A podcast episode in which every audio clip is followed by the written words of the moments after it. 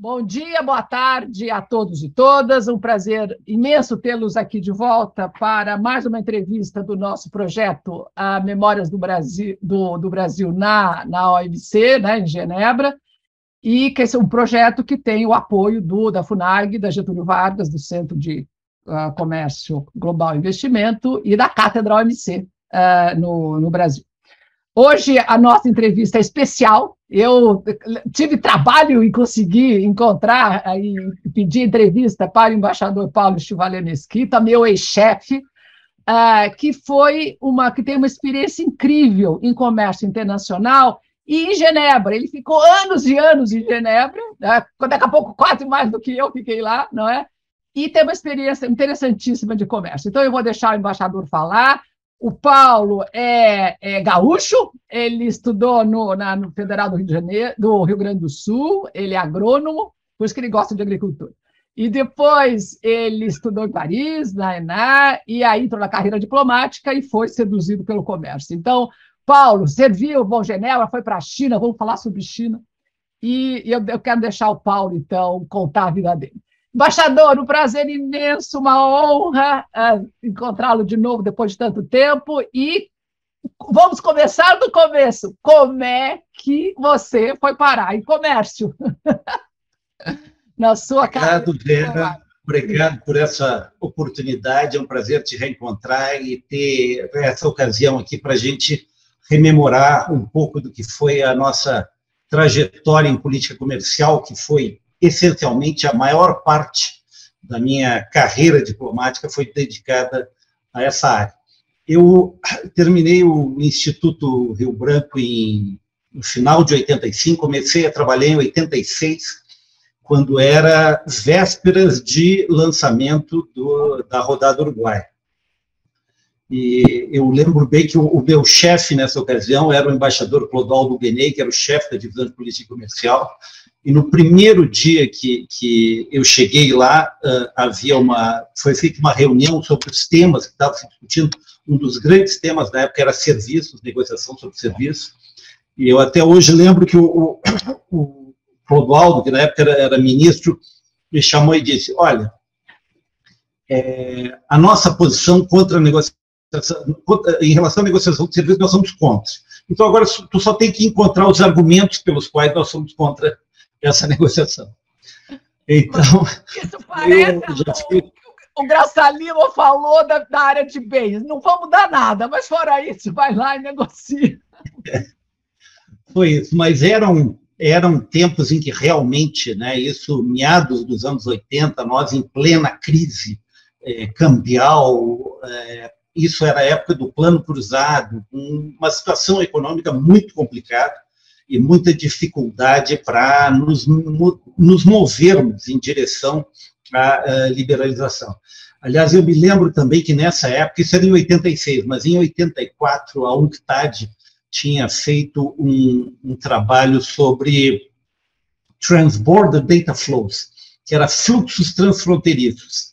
E aí eu me lembro também do Clodoaldo dizendo o perigo que era isso, a ideia de que a qualquer momento nós íamos começar a ter computadores permitindo que a gente transmitisse coisas para outros países. Que absurdo! Isso era uma ameaça aos empregos de todo mundo, que nós íamos receber todos os planos de arquitetura e de engenharia dos países envolvidos, ia ser uh, o fim. Eu me lembro sempre muito disso, porque justamente o que nós estamos fazendo agora é exatamente. Como a gente mudou, não é? Nossa, como o Brasil mudou. Que beleza que é recordar. É, e o mundo mudou também, né? E, e, e aí, então, é, na, uh, em relação a, a ao, ao, início desse trabalho, quer dizer, eu comecei a trabalhar em fevereiro na divisão política comercial, em setembro houve a conferência de Punta del Este, e em que ainda, nesses primeiros meses, ainda havia algumas dúvidas sobre se seria ou não lançada eh, a rodada, no final acabou sendo eh, lançada, e houve uma... É, nós tivemos que nos ajustar a essa agenda muito mais dinâmica, que incluía, por exemplo, as negociações sobre uh, serviços. Uma área que eu acompanhava nessa época, alguns dos temas, porque nós éramos muito menos do que hoje em dia para trabalhar com todos esses temas. Uma delas era a solução de controvérsias. Uau. E em solução de controvérsias, eu, eu, havia uma situação estranha, porque os Estados Unidos eram os grandes proponentes para um mecanismo de solução de controvérsias compulsório, como que acabou sendo aprovado. Nós e os europeus, que na época ainda era a CE, éramos contrários. E é, era eu tinha uma certa dificuldade de entender também, nesse caso, qual era exatamente a motivação da nossa posição, porque, afinal de contas, como regra básica, um mecanismo de solução de controvérsia é melhor para aquele que tem menos poder. Então, nesse caso, nós tínhamos os Estados Unidos que queriam um mecanismo compulsório e nós que não queríamos, que nós queríamos manter o tipo de mecanismo contratual ou diplomático que era o que vinha uh, do GATT. A explicação que os, alguns colegas uh, mais antigos davam na época era por desconfiança. Eles achavam que essa parte compulsória valeria para nós e não valeria para os mais poderosos. Tá? Essa é, ideia, ela não era, eles não a colocavam assim, embora ela esteja sempre subjacente quando vem a questão do problema do consenso na OMC. Né? Quando, eh, quando a União Europeia, quando os Estados Unidos dizem que as negociações não avançam por causa da regra do consenso, no fundo eles querem substituir por um mecanismo de voto ponderado. Voto ponderado que permitirá a eles ter um veto e impedirá países menores de impedir a, a implementação eh, do que eles querem. Mas aí, então, enfim, esse foi o meu início em, em 86, 87. Daí eu saí, passei um pouco mais de um ano estudando na França, na ENA. E quando eu voltei, aí nós, uh, eu, eu, já uh, participei, por exemplo, da Ministerial de Montreal, né, onde, enfim, houve um momento é, importante, mas um daqueles momentos em que também houve um bloqueio na, na negociação e que ela foi interrompida durante quatro meses eh, eh, e só foi retomada é, quatro meses depois, ou seja, em abril de, de 1989, foram retomadas as negociações.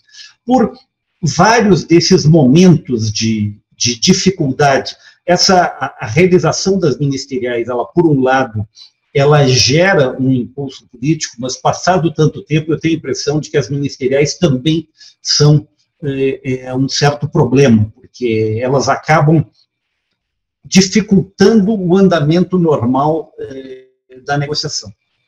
Há pouco tempo eu li um, um artigo que foi escrito a respeito dessas, do, de como avançou a diplomacia é, ao longo das últimas décadas e do temor que se tinha de que a realização das reuniões de cúpula tornaria os diplomatas irrelevantes quando na verdade eles se tornam até mais necessários, porque justamente é impossível para os líderes realmente decidirem as questões em reuniões de horas ou de dias. E isso eu acho que se verifica também ao longo da história do, do GATT e da OMC, elas, a, a realização da ministerial acaba é, fazendo ou impedindo o andamento normal da negociação. Todo mundo uh, reserva as concessões para serem feitas pelos seus ministros ou, em certos casos, pelos presidentes. Né? Paulo, antes de você ir para frente, não posso perder uma chance. Quais eram os temas que eram pro, proibidos para o Brasil? Né? Nama, né, acesso ao mercado era pouquinho, uh, serviço nem pensar, propriedade intelectual nem chegue perto, é isso? Como é que era? Exatamente isso. Aliás, isso. É, aliás, 89, 1989 foi aquele momento em que nos aplicaram a seção 301, justamente por lei de informática e questões relacionadas à, à, à propriedade intelectual. E uh, foi nesse momento também nós vimos os limites, né? Nós já estávamos numa posição de debilidade, a, publicação de lista.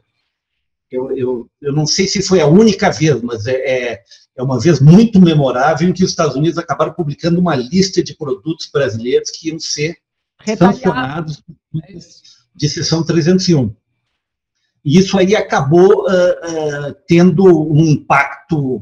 É, houve uma fragmentação até mesmo do setor privado, que era o objetivo que os americanos tinham, né? então, alguns setores do setor privado que começaram a exercer uh, pressão contra. É, nós temos que lembrar também que esse é o período em que nós estávamos, a inflação estava se acelerando no Brasil, nós estávamos, as, uh, já tínhamos tido a, a moratória do, do ministro Funaro anteriormente, mas nós estávamos realmente em uma situação de enorme fragilidade. Né? e que se acentuaria mais adiante com é, o início do governo Collor e, e, enfim, o plano, o plano Collor e, e, e tudo aquilo, e o início também de negociações para a reestruturação da dívida externa latino-americana, em que os Estados Unidos também tinham uma capacidade de influência sobre o Brasil é, muito grande. Agora, é, é bom a gente lembrar também que isso tudo foi é, a nossa resposta e a orientação da nossa política comercial era cada vez mais em direção ao fechamento. Né? Então, nós tínhamos, na época, aquele, o, o anexo C da, uh, da CASEX, que tinha uma lista de produtos, 4 mil produtos, tipo importação praticamente proibida. Né? E quando a gente, quando teve o, o plano, o plano Collor, eu acho que nós tocamos o um mínimo em termos de, de participação no comércio na, no PIB brasileiro. Nós chegamos em algum momento até algo como 3 ou 4% do comércio exterior em relação ao PIB. E nesse 3 ou 4%, dois fatores fundamentais eram petróleo e trigo. Então, realmente era um país completamente excluído do mundo. Nossa. E aí, eh, surpreendentemente, houve uh, a criação do Mercosul, que, que foi uma coisa completamente revolucionária. E agora, o Mercosul, uh, ele, por um lado, ele levou a uma abertura parcial, né, e, e, nós, nesse momento aí, nós começamos a falar nessa, que o Mercosul seria é, a plataforma para a internacionalização, seria o primeiro, uh, o primeiro movimento, o primeiro, primeira oportunidade que as empresas brasileiras teriam para testar seus produtos, para se internacionalizar minimamente. Né? E, mas ainda assim, apesar de nós termos registrado nesses primeiros anos um aumento enorme do nosso comércio com os, os, os vizinhos, eu me lembro que uma pesquisa feita nos supermercados em Porto Alegre em 1995 mostrava que 3% dos produtos, já depois de três ou quatro anos de Mercosul, 3% dos produtos eram importados. E isso mostra né, o nosso grau de, realmente o grau de fechamento que a gente, o Brasil tinha nessa época. Eu, eu espero que os mais jovens não se lembrem disso, mas nos supermercados brasileiros tinha uma seção de importados. Eu nunca, eu, eu, eu nunca tive, eu acho que isso havia nos países do lado de lá da, do muro de, de Berlim, da, né, da cortina de ferro, mas eu não me lembro de, de ter estado em algum país onde havia uma seção de importados como nós tínhamos no, no Brasil. Nessa época eu lembro que e era gravado, certo? Quem é que ousa comprar produto importado? Devia ser filmado lá. Olha que incrível. É verdade. Ah, não, e havia uma enorme pressão né, contra os antipatrióticos que, que compravam essas coisas.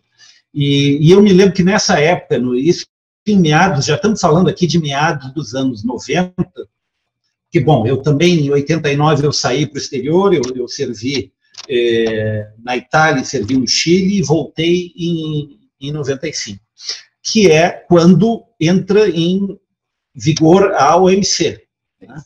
E era um período, esse, os anos 90, era um período de grande entusiasmo multilateral.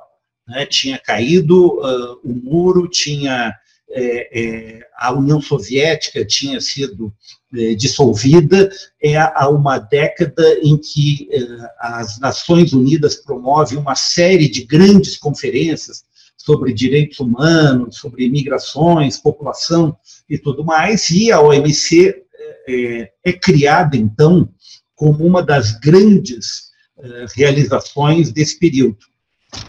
E foi a, a, a, primeira vez, né, eu mencionei essa questão dos, de solução de controvérsia, foi a primeira vez em que as grandes potências realmente resolveram se submeter a um mecanismo compulsório de solução de controvérsia, obrigatório, com prazos é, muito, muito claros.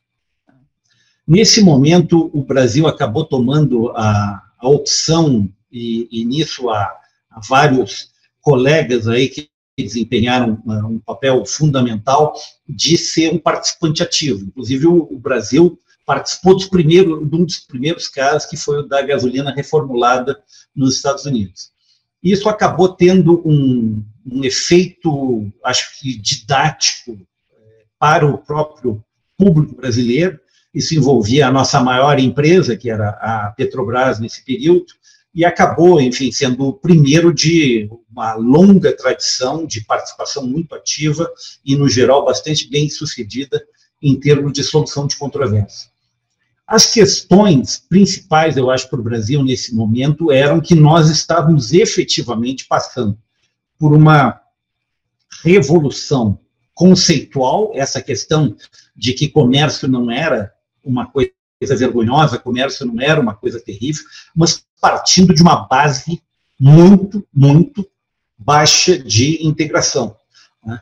Então, essa é aquela época em que nós tivemos, se falou, é, bom, nós tivemos o problema, o plano real criou efetivamente um problema, porque levou uma certa sobrevalorização, levou a um aumento de importações substancial, mas esse aumento em termos proporcionais para o PIB brasileiro era muito pequeno. E em várias áreas, é, eu acho que, assim, do ponto de vista para quem estudou um pouco de economia, os resultados é, eram em linha com o esperado e, de forma geral, benéficos. Então, no caso, a a indústria têxtil, por exemplo, ela enfrentou um processo de ajuste importante, ela perdeu algo como entre um terço e metade das empresas e um terço e metade é, dos empregos, só que a produção aumentou e os preços caíram.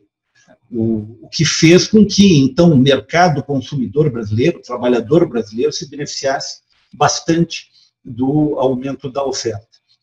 Nessa época, nós tínhamos também uma das questões importantes para nós, eram muito importantes, eram antidumping e direitos compensatórios. Lembra, lembra disso. Nós tínhamos feito a, a, privatização do grupo Siderbras no início dos anos 90, e no, durante muito tempo os Estados Unidos continuaram aplicando direitos compensatórios sobre o aço brasileiro. O que, de novo, assim, se a, se a gente for uh, pensar em termos teóricos, se a privatização é feita sob condições de mercado, os subsídios concedidos anteriormente deveriam ter sido diluídos ou, ou, ou varridos com a privatização. Né? Se a empresa foi subsidiada, ela deveria ter sido vendida por um preço mais caro. Todo subsídio que beneficiava deveria ter sido anulado. Mas ainda assim, eles tinham uma, todas umas teorias de pass-through e coisas assim. E, durante muito tempo eu acompanhei bastante de perto essas questões de antidumping e direitos compensatórios, inclusive com muitas negociações é, com os Estados Unidos. Uma, uma das, uh, dessas negociações bilaterais, mas que tinha impacto sobre o que a gente buscaria depois na negociação, era é, sobre uh, a questão do, da restituição ou não de impostos brasileiros da exportação. Nossa. Então, uma, uma delas é porque os Estados Unidos, eles ignoravam essa restituição e diziam, não, é, é, vocês pagam o ICMS sobre o produto, é, logo, esse é o valor que deveria ser cobrado no mercado americano. Aí, a argumentação dos exportadores brasileiros era que isso não era um custo, porque, embora pago, isso gerava um crédito de ICMS e, portanto, uh, o fundo não era um custo. É, depois de dois ou três anos de negociação com os Estados Unidos, em que eles passaram a reconhecer esse mecanismo de cálculo, é, os americanos disseram, bom, então está bem, a única coisa é que vocês têm que comprovar que efetivamente existe a restituição. E eu lembro bem de, uma, de um telefonema que eu recebi de um exportador de um estado do norte, em que, em que ele dizia: olha, isso foi uma grande vitória, é ótimo. A única coisa é que a gente não recebe os impostos de volta. Então, será que vocês não poderiam conversar com os americanos para que eles não considerassem o ICMS como um custo, embora a gente pague o ICMS? Então, esses são, que loucura! esses são alguns dos desafios que a gente, que a gente enfrenta. Que loucura! É, essa época, é, essa é a época também que começa a haver a negociação da ALCA simultaneamente. Ah, né? E em que é lançada também a negociação uh, Mercosul-União Europeia. Estamos falando aí em torno de 97, 98. Né? Nessa época que nós construímos aquela argumentação dos building blocks, porque para muitos a ALCA deveria substituir todos os arranjos de integração e, uh, enfim, ser uh, o grande arranjo comercial uh, do hemisfério. É, nós dizíamos que não, que não necessariamente se deveria avançar na mesma velocidade, que poderia haver arranjos menores e que, ou menores no sentido geográfico, uh, ou que pudessem ir mais profundamente, que era o que nós esperávamos, que o Mercosul fosse realmente até uma união aduaneira uh, perfeita. Mas o, fato é que, de maneira geral, é, havia sim, né, a nossa ideia, nós estávamos nesse momento, num momento é, em que a ideia era de haver uma certa normalização da política comercial brasileira, normalização no sentido de ela se tornar mais parecida com a do resto do mundo.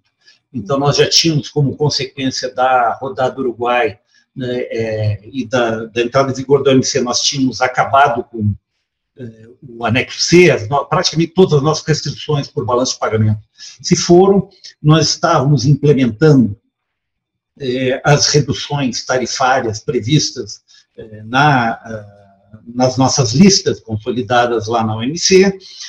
Houve alguns ajustes que tiveram que ser feitos em função de circunstâncias macroeconômicas, como, por exemplo, um, um grande ajuste foi a questão das tarifas para automóveis, né, e aquela ah, na época do ministro Serra, no ministro do Planejamento, elas foram uh, elevadas uh, novamente. Nós uh, passamos também por uma circunstância um pouco delicada para um país que sempre tinha se orgulhado de ser um grande exportador têxtil, nós fomos um dos primeiros países a aplicar salvaguardas transitórias contra importações de têxteis. Uhum. e nisso eu, eu tive envolvido uh, diretamente lá com o Vitor do Prado, eu cuidando desse assunto em Brasília e o Vitor uh, em Genebra. Testileiros, testileiros, meu Deus, que loucura. É, esse, esse tipo de coisa também, é, é eu acho que é, é natural, é inevitável, e não há nenhum país, nem os que se apresentam como mais liberais, que não tenha tido que enfrentar com circunstâncias é, desse tipo. Né? Há setores eh, no, na indústria americana que até hoje mantêm tarifas parecidas às que eles tinham nos anos 60. Né? Então, enfim, isso aí não é, não é o mais traumático.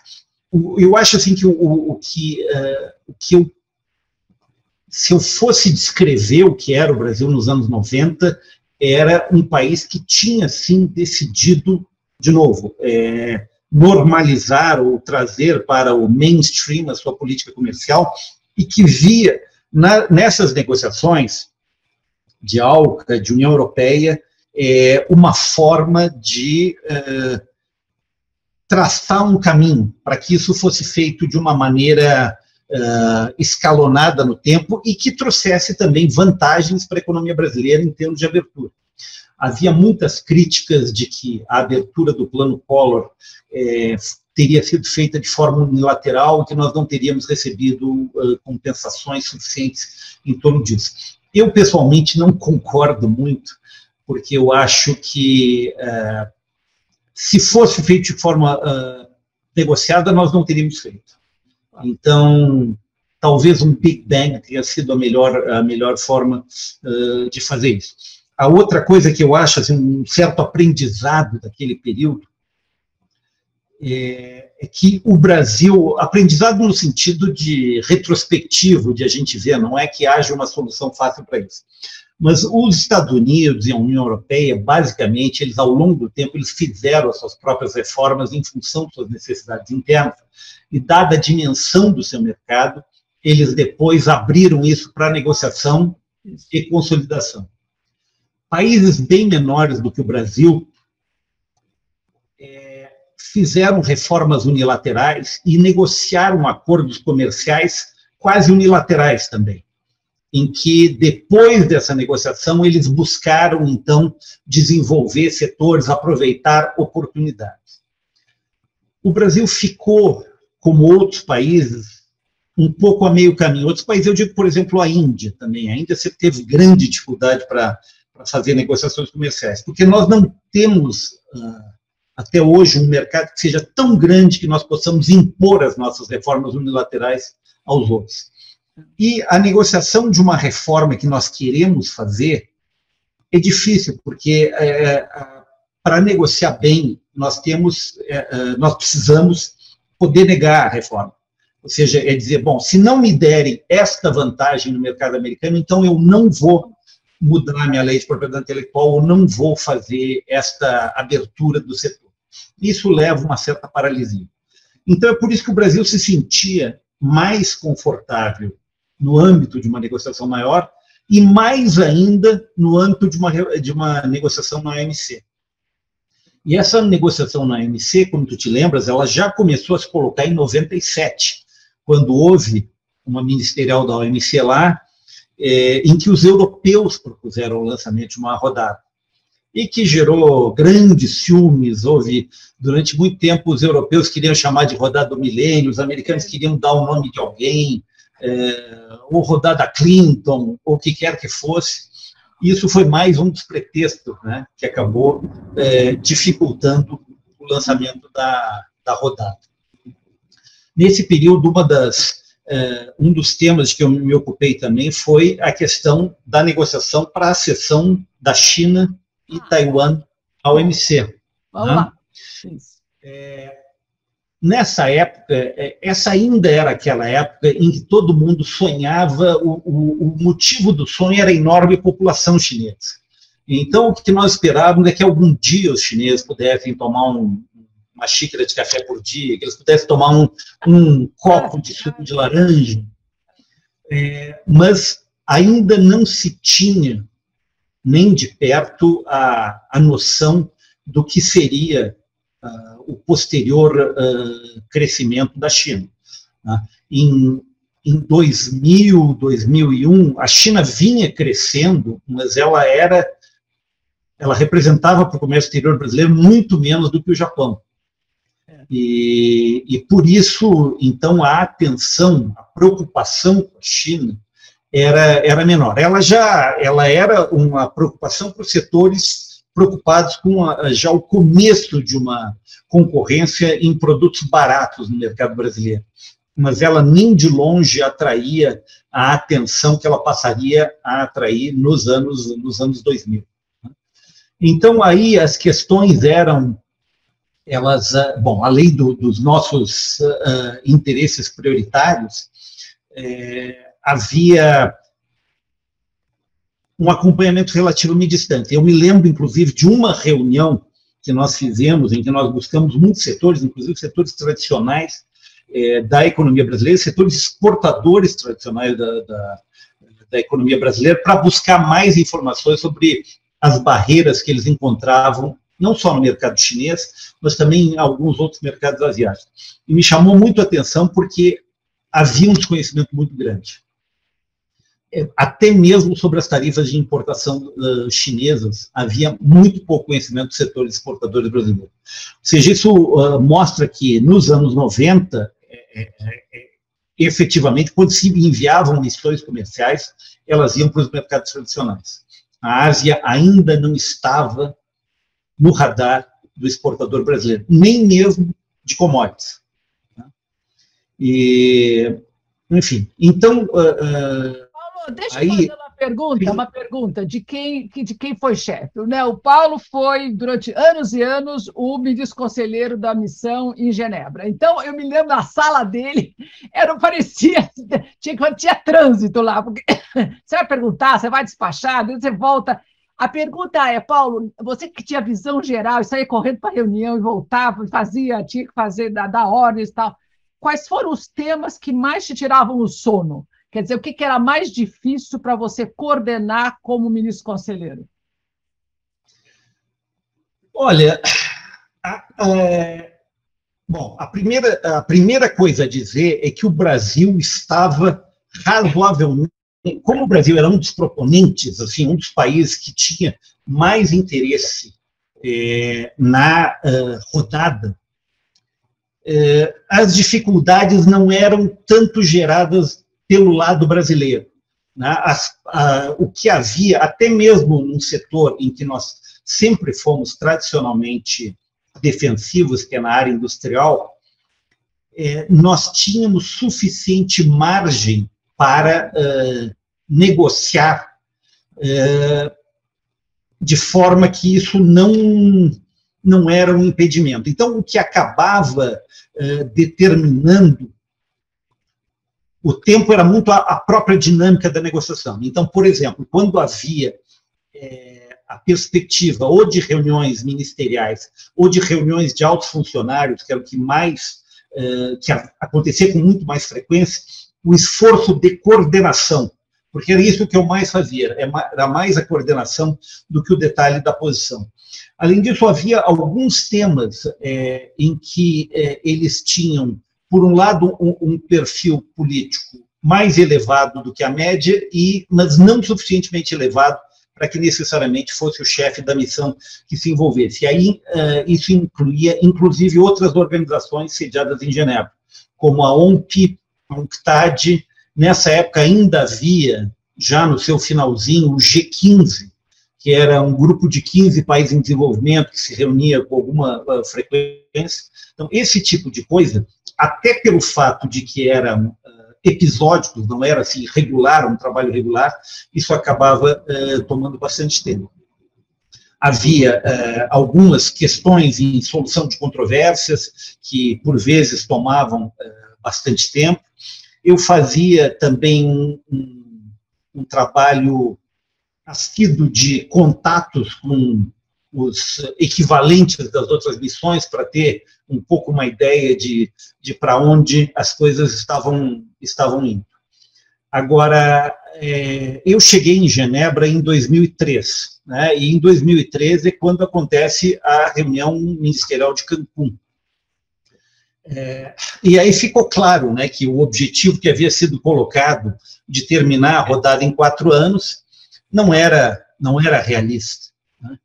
E, e, nesse momento já começava a ficar claro, as coisas nunca são completamente claras, elas ficam mais claras a posteriori, mas é, o engajamento dos Estados Unidos na rodada, que havia é, tido um momento excepcional em 2001, né, os eventos de 2001, de setembro de, de 2001, é, levaram assim a um, a um, um, pouco pelo trauma, ele deu um sopro adicional no multilateralismo.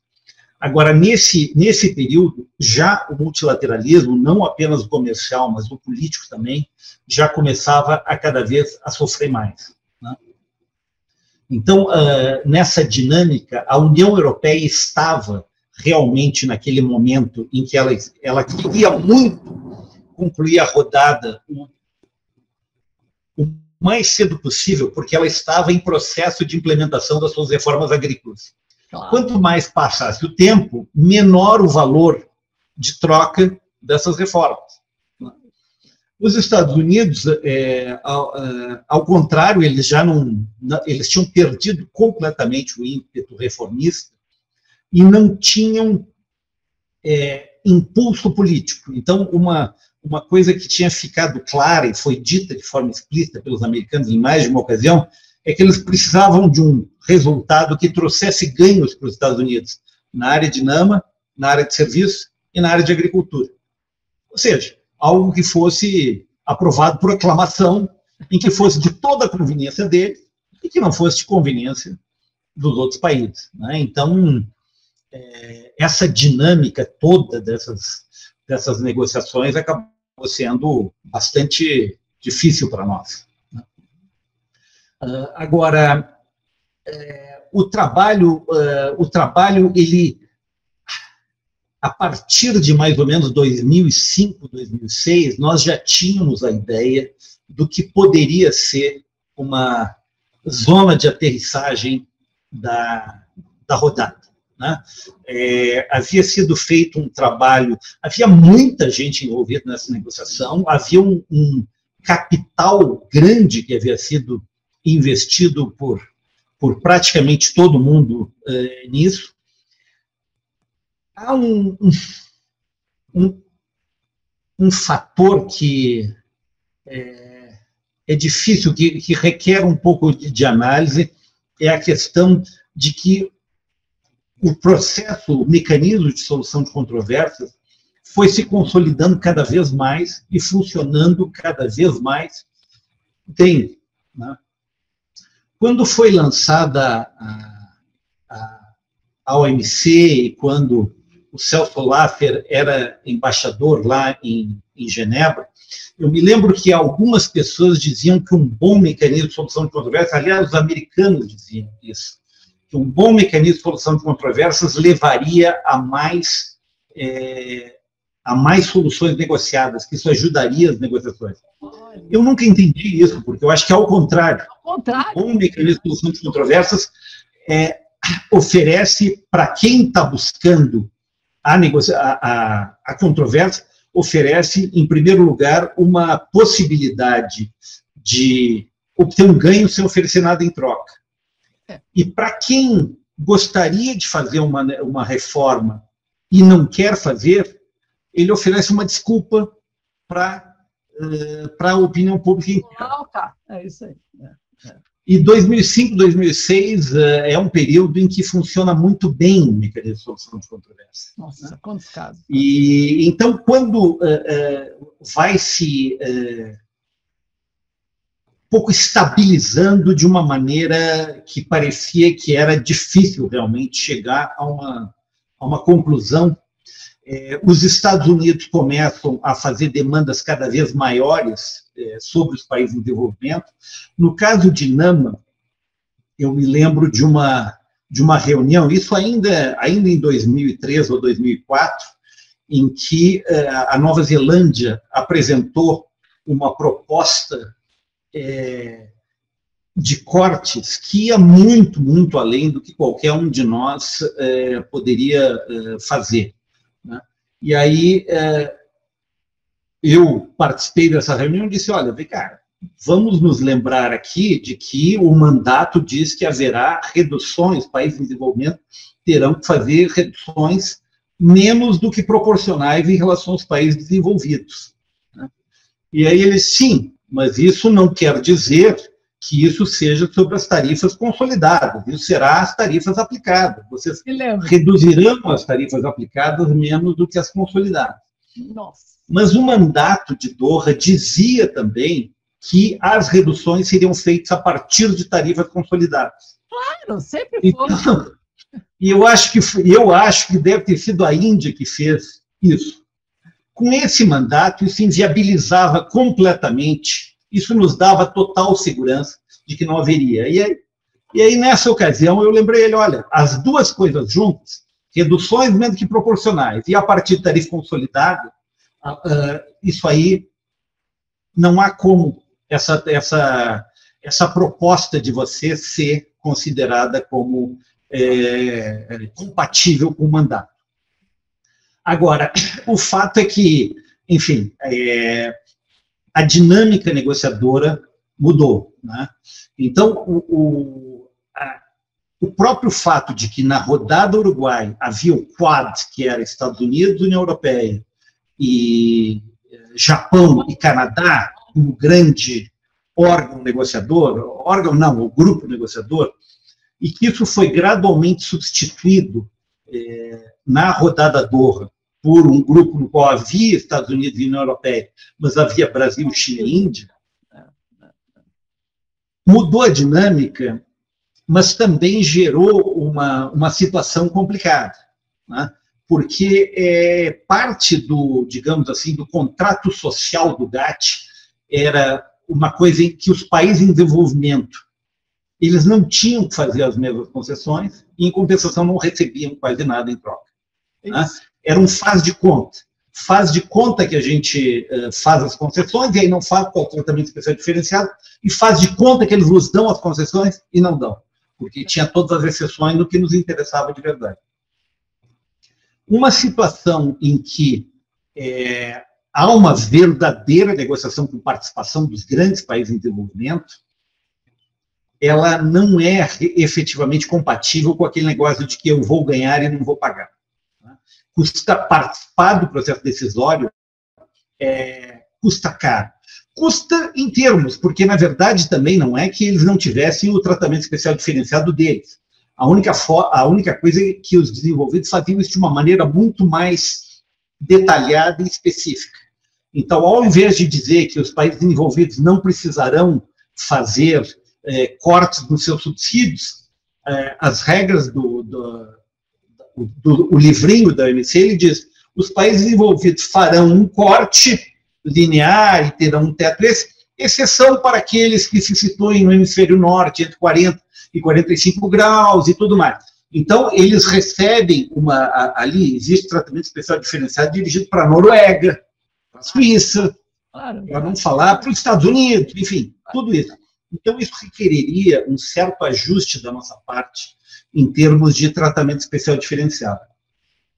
Eu acho que o Brasil é, estava preparado para fazer isso e, e, e nós demos inúmeras indicações de que nós sim estaríamos dispostos a negociar de uma maneira mais madura, digamos, fazer um tratamento parecido, é, tratamento formal, digamos, nesse sentido de que nós não teríamos todas as cláusulas de tratamento especial diferenciado, mas que nós buscaríamos o tratamento especial diferenciado de uma maneira mais é, inteligente e direcionada, como os desenvolvidos sempre fizeram. Então, o Brasil continuou empenhado ao longo de todo o tempo na negociação. O Brasil efetivamente fez isso de uma forma séria, no sentido de é, identificar os problemas e tentar buscar posições que levassem em consideração é, as necessidades de todos e fazendo também, enfim, é, um, através também de um diálogo muito intenso com o nosso setor privado, buscando realmente avançar. Tá. Agora, quando houve o o bloqueio das negociações em 2008. Pronto. Fala 2008, porque é fundamental na história da, do, da, da OMC e do Brasil. É. Que, como é que foi a preparação de 2008 e o que, que aconteceu lá? Que a partir daí a coisa uh, só complicou, não é? É. é, é... Eu acho assim, que mais do que falar da. Porque Aí é que está, 2008 é praticamente a culminação é, de tudo que havia sido feito ao longo, desde 2001, mas é, é, em termos de se construir um pacote, é, o próprio é, diretor-geral, o Lamy, esteve disposto a, a fazer, e com um grande risco, assim como já havia uh, sido feito no passado pelo Dunkel, ele, ele propôs aquilo que parecia ser um, um ponto um ponto de encontro, né, que não seria perfeitamente confortável para todo mundo e, e mas que era muito próximo do que todos haviam dito que poderiam é, fazer. O bloqueio central, ou seja, o, o quem levantou, digamos assim, a, a, plaquinha, né, como a gente diz, quem vai pedir para falar que não aceitava aquilo, foi a Índia. E ela teve o apoio da China é, nisso. Agora, no momento posterior, após isso que aconteceu em julho de 2008, é, houve muito aquilo, é, assim, muito autoexame, muita pergunta sobre, puxa, mas o que, que deu errado, o que, que a gente podia ter feito diferente? E uma das coisas que ficou muito claro para mim era de que, bom, em primeiro lugar, a Índia, a Índia efetivamente, ela, é, ela preferia não ter o acordo. Mas ficou mais claro para mim ainda que os Estados Unidos não queriam ter o acordo. E se a Índia não tivesse feito isso, Olha. os Estados Unidos teriam feito. Olha. E os Estados Unidos, de certa forma, fizeram isso. Então, é, é, eu recebi é, e mantive contato com é, vários, é, principalmente do setor privado americano. É, eu me lembro do, do, do então presidente do American Farm Bureau, e numa conversa com ele, pouco depois de julho, eu vi que, é, porque durante a reunião ali, os americanos também haviam colocado algumas linhas que eles diziam que eram linhas vermelhas.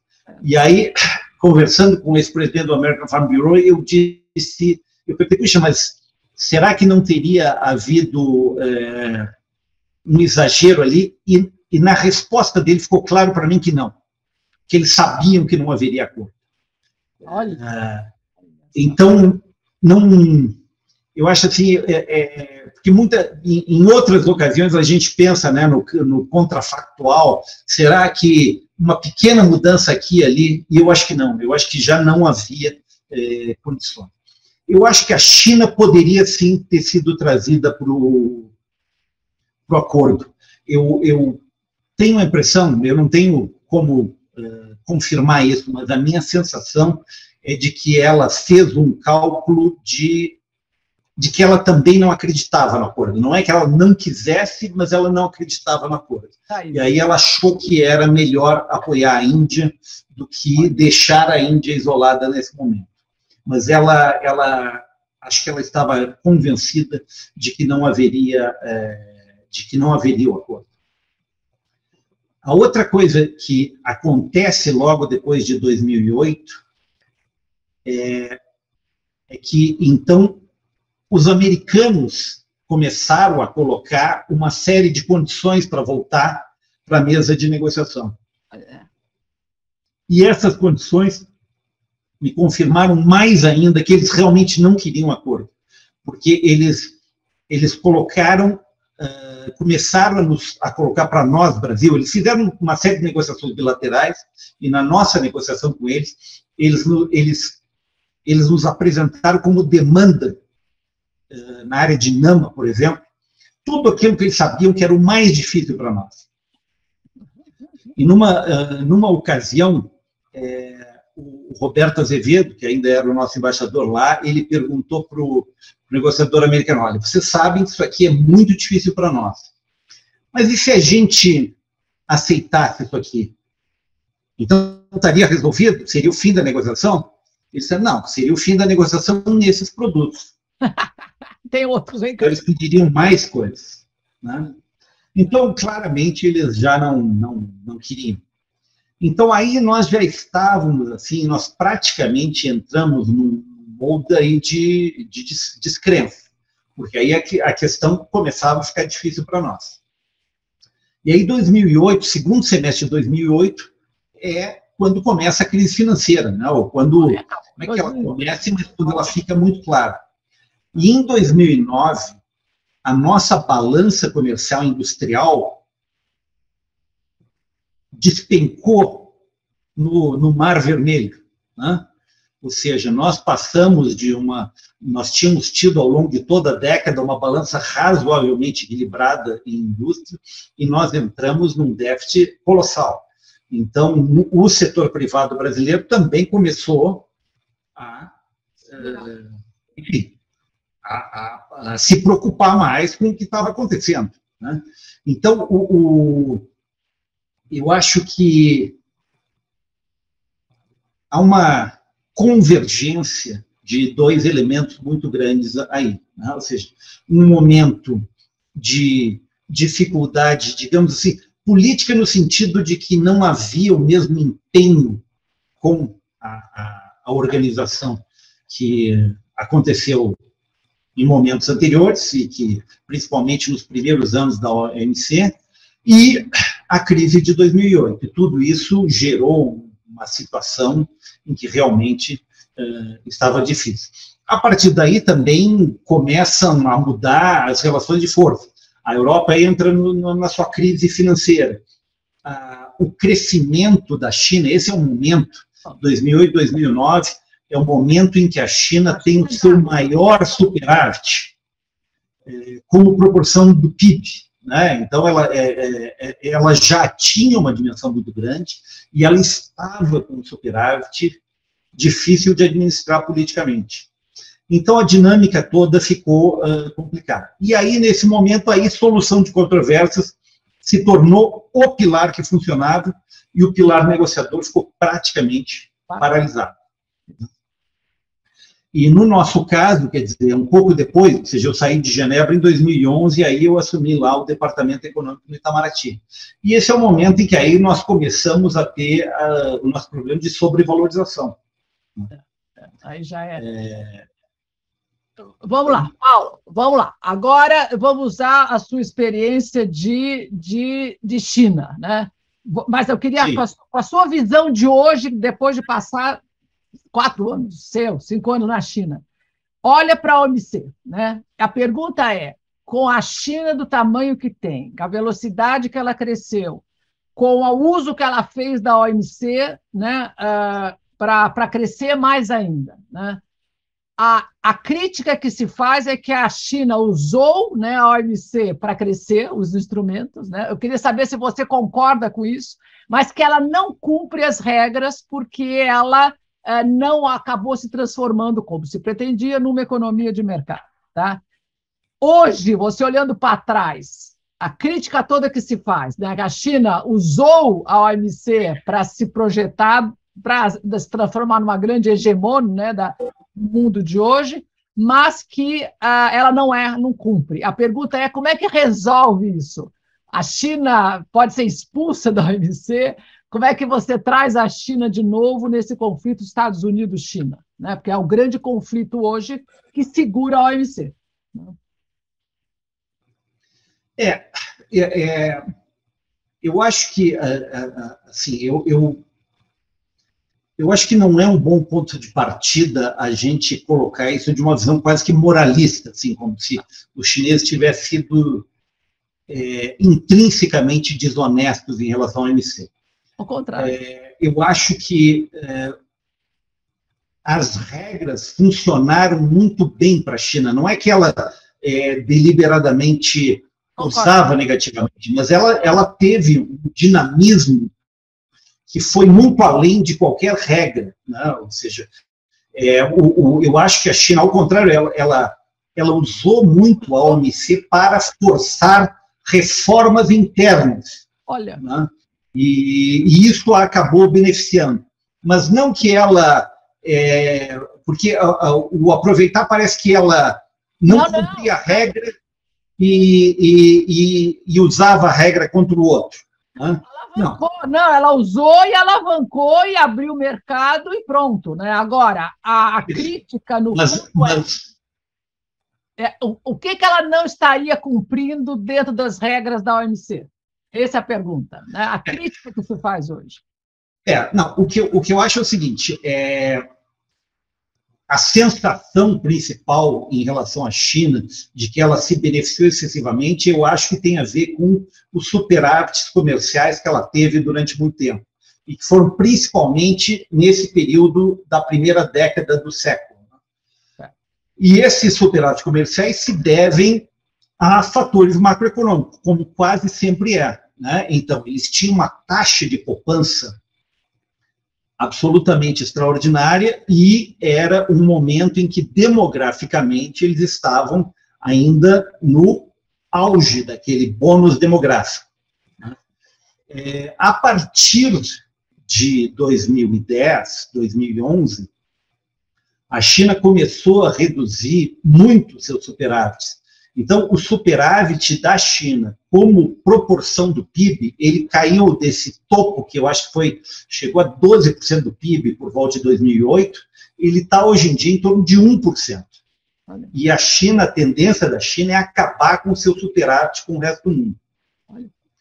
Eh, em, em, algumas outras coisas, uma que os desenvolvidos se queixam muito da China é na questão de propriedade intelectual. E, no fundo, a gente vê, a China fez, é, em várias coisas, uma transição muito mais rápida do que, do que outros países.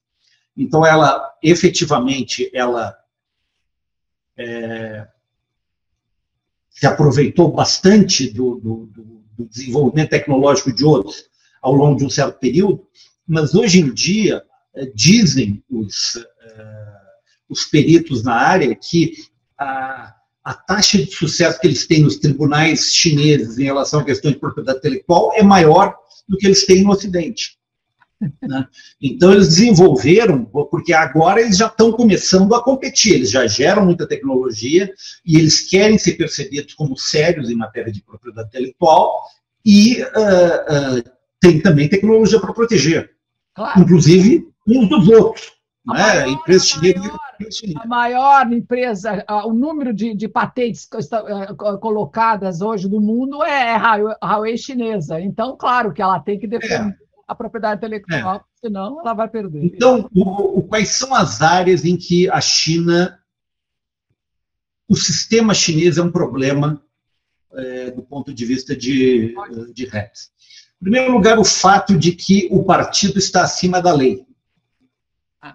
Isso é um problema para tudo em matéria uh, uh, multilateral. Isso é o que dificulta o engajamento da China também em negociações multilaterais, porque ela tem esse sistema em que a, a, a decisão é tomada, ela, ela, é discutida e negociada, mas a decisão é tomada no topo, e aí ela desce.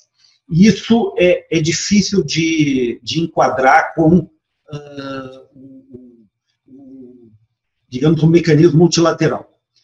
Em alguns casos também existe uma certa interferência política com, que, coloca, uh, que pode interferir, e, e eu digo no caso de alguns países que batem realmente de frente com a China, se houver, por vezes, tem-se a impressão de que há uma uma certa orientação não escrita ou não falada de que eh, deve haver um direcionamento numa direção ou outra. É, isso é um problema. Por outro lado, tem que se dizer que os Estados Unidos e a União Europeia também fazem isso. Eles só fazem de uma maneira mais formal. Né? Então, por exemplo, o que os Estados Unidos estão fazendo com as sobretaxas em relação à China, do, do ponto de vista de tarifa, é frontalmente violatório de artigo 1 e artigo 2 do GATT. E, simplesmente eles têm isso publicado no, no, lá na, no Diário Oficial, no Federal Register. Os chineses, às vezes, fazem isso de uma maneira que não é, é tão clara. Embora, também, depois de algum tempo, a gente começa a ver. Né? às vezes, os chineses têm uma forma de negar que é afirmar que acontece. E eles têm uma maneira de negar que é uma, uma negação é, séria. Agora, eu acho que, da perspectiva do Brasil, é, o Brasil, é, é, isso. O Brasil tende a achar que a, o funcionamento da economia chinesa é mais político do que ele é. Ela é uma economia altamente competitiva e ela, é, ela opera como uma economia de mercado para 95% das coisas. A interferência ela pode ser realmente brutal. É, em questões como alta tecnologia, ah, ela sim. é colossal. Agora, no resto, naquilo em que nós gostaríamos de competir, ela é muito competitiva. E um exemplo que eu dou disso é, por exemplo, na questão eh, da guerra comercial, justamente. Né? Quando os americanos fizeram com a China o acordo de fase 1, no início, acho que de 2020, os chineses se comprometeram a comprar quantidades fixas de produtos agrícolas americanos. E os chineses insistiram para colocar algo de que eles fariam aquilo sim em condições de mercado. Os americanos criticam os chineses por não terem uh, cumprido um compromisso de compra de quantidade, ou seja, violação direta do artigo 11 do GATT. E os chineses disseram, não, nós dissemos que faríamos então, a preço de mercado. E nós acompanhamos muito isso, porque se houvesse um desvio, isso levaria a um descolamento entre os preços brasileiros e americanos de exportação. E nunca houve, nós nunca identificamos isso.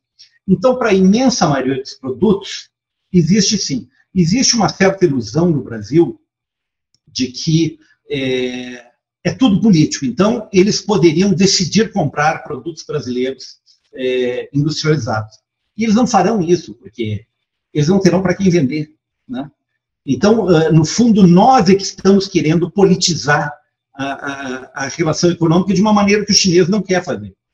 Agora, isso não quer dizer, só voltando para o MC, que o fato de que um país cresce muito mais do que o outro, mesmo que não haja violação de regras, isso requer um reajuste das regras ao longo do tempo. Porque isso é como na, é, é, na vida, ou seja, se as empresas de um determinado setor são muito mais bem-sucedidas do que outras uh, no mercado, pode haver necessidade de ajuste regulatório. Né? Tem que pode se, se haver necessidade de um crédito uh, facilitado para outros setores. E, da mesma forma, para que as pessoas se sintam partícipes, para que os países sintam que o acordo internacional é bom para eles, ele tem que ser reajustado de, uh, regularmente. Paulo, com a toda a sua experiência, né, da visão de coordenação, de ter ido em todas as ministeriais, etc., com a tua experiência de China, se te convidasse, embaixador brasileiro Paulo Chivalé, vem aqui, sente-se num grupo para repensar a OMC. O que, que você iria sugerir? Tipo assim, o sistema precisa, a, a, a confusão está muito feia, não, pra, não é bom para ninguém né, a, um, criar um mundo bilateral ou lá uma briga, zonas, blocos, Estados Unidos e China. Vem aqui, senta e pensa alto. O que, que você sugeriria? Assim, Olha, eu... algumas. É, não, a, a questão Precisa de uma organização acho... multilateral? Primeira pergunta: precisa de uma organização multilateral? Olha, eu acho, eu tenho certeza absoluta de que precisa e eu tenho certeza absoluta de que nós voltaremos a ter uma organização multilateral.